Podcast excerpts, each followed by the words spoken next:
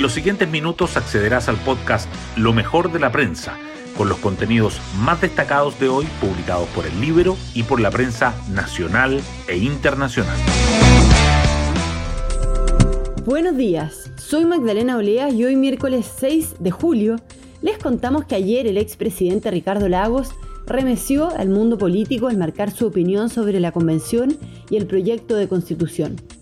Las dos alternativas en juego están lejos de convocar a la gran mayoría ciudadana, señaló en un comunicado, y planteó continuar con el debate constitucional tras el referéndum. Chile merece una constitución que suscite consensos, añadió. En paralelo, figuras de centro izquierda hicieron pública su postura por el rechazo, entre ellas Javiera Parada, Andrés Velasco y Oscar Landerreche.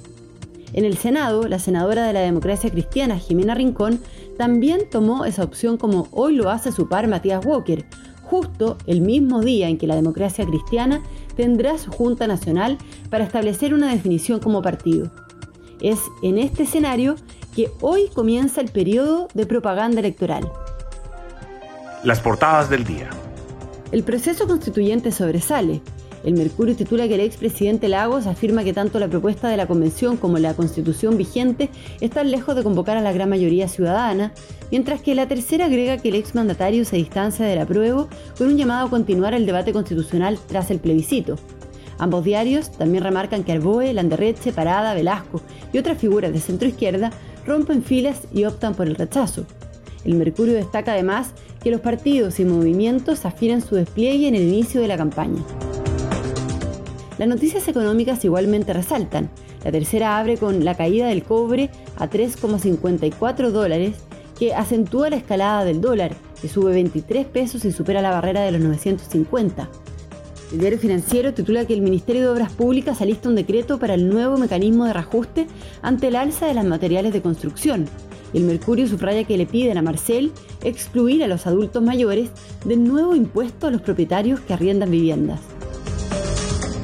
Otras informaciones que sobresalen en el Mercurio son que persisten largas filas y esperas de horas en las oficinas del registro civil a pesar del aumento de personal. Y el Ministerio del Interior anuncia un presupuesto especial para perseguir el patrimonio de las bandas del crimen organizado. La tercera, por su parte, destaca que la vacunación de la tercera y cuarta dosis contra el COVID-19 ha bajado gradualmente en las últimas cuatro semanas y que el Senado aprueba un informe de la Comisión Mixta y el proyecto de infraestructura crítica queda a puertas de ser ley. El Mercurio y la tercera, además, le dedican su foto principal a que las Diablas hacen historia en el Mundial de Hockey Césped al derrotar 1-0 a Irlanda. Hoy destacamos de la prensa. Las dos alternativas en juego están lejos de convocar a la gran mayoría ciudadana, dijo el expresidente Lagos, quien declaró que ni la actual Carta Magna ni la propuesta de la Convención generan consenso y pidió construir una buena constitución que nos una a partir del texto que resulte vencedor. Su mensaje fue valorado por los partidarios del rechazo, pero cuestionado por los del apruebo. Arboe, Landerreche, Parada y Velasco las figuras de centro izquierda que rompen filas y se definen por el rechazo. A través de una carta publicada en la web Una que nos una, 10 figuras de la centroizquierda descartaron aprobar la propuesta constitucional de la Convención, principalmente por el modelo de sistema político que establece. Aparte, los senadores de la democracia cristiana Matías Walker y Jimena Rincón también anunciaron que votarán rechazo. El Senado avanza con un plan B a la Convención sin resistencia de la moneda la Comisión de Constitución aprobó rebajar el quórum para reformar la Constitución vigente a cuatro séptimos. Desde el Partido Socialista y del Frente Amplio criticaron la iniciativa. En tanto, el ministro Giorgio Jackson dijo que es una buena noticia el que sectores que históricamente se opusieron a quitar esos cerrojos estén abriéndose. Partidos y movimientos afinan su despliegue en el inicio de la campaña. Hoy parte oficialmente el periodo para hacer propaganda por el apruebo o por el rechazo, que finalizará el 1 de septiembre, según el cronograma detallado ayer por el CERVEL. El CNTV, por su parte, repartió el tiempo de la franja electoral entre los partidos políticos, la sociedad civil y las comunidades indígenas. Otras noticias. El dólar se dispara a 23 pesos y supera los 950 por primera vez ante los temores de una recesión global. El peso chileno tuvo un respiro el lunes por ser feriado en Estados Unidos, pero ayer volvió a caer con fuerza.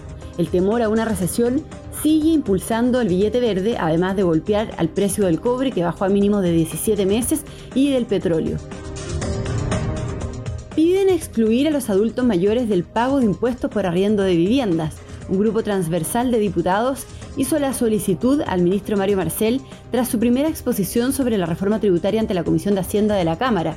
El titular de Vivienda, Carlos Montes, ve un posible impacto en las familias. Y nos vamos con el postre del día. Las Diablas son históricas, vencen a Irlanda y consiguen su primera victoria en un mundial. La selección femenina de hockey césped ganó por 1-0 al equipo europeo y sueña con la clasificación a los playoffs del torneo. Hoy disputa el último partido de la fase grupal ante los Países Bajos. Bueno, yo me despido, espero que tengan un muy buen día miércoles y nos volvemos a encontrar mañana en un nuevo podcast, Lo mejor de la prensa.